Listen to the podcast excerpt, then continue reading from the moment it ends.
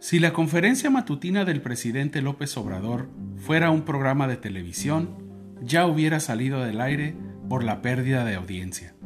La conferencia de prensa diaria despertó mucho interés al principio del sexenio, pero en pocos meses se desinfló y se estancó.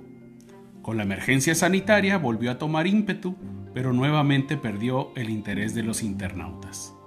Hoy, hasta antes de dar positivo por COVID, el presidente de México llevaba 524 conferencias mañaneras, donde se vierten informes de las diferentes secretarías, rifas, caricaturas, hasta ataques a la prensa neoliberal, como él la llama.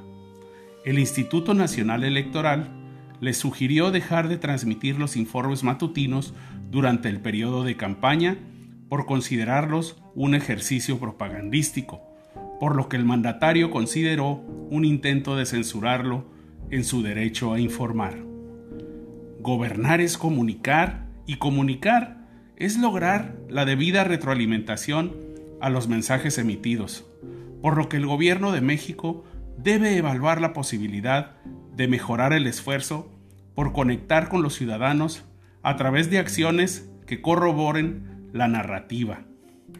Alguien debe decirle al presidente que la polarización que ha logrado en dos años de gobierno entre ricos y pobres, entre conservadores y progresistas, entre chairos y fifís, está terminando con la posibilidad de una reconciliación nacional tan necesaria en estos tiempos, donde hay verdaderos problemas, como atender una pandemia que ha arrasado con la economía, la salud, la esperanza y en muchos casos la vida de muchos mexicanos.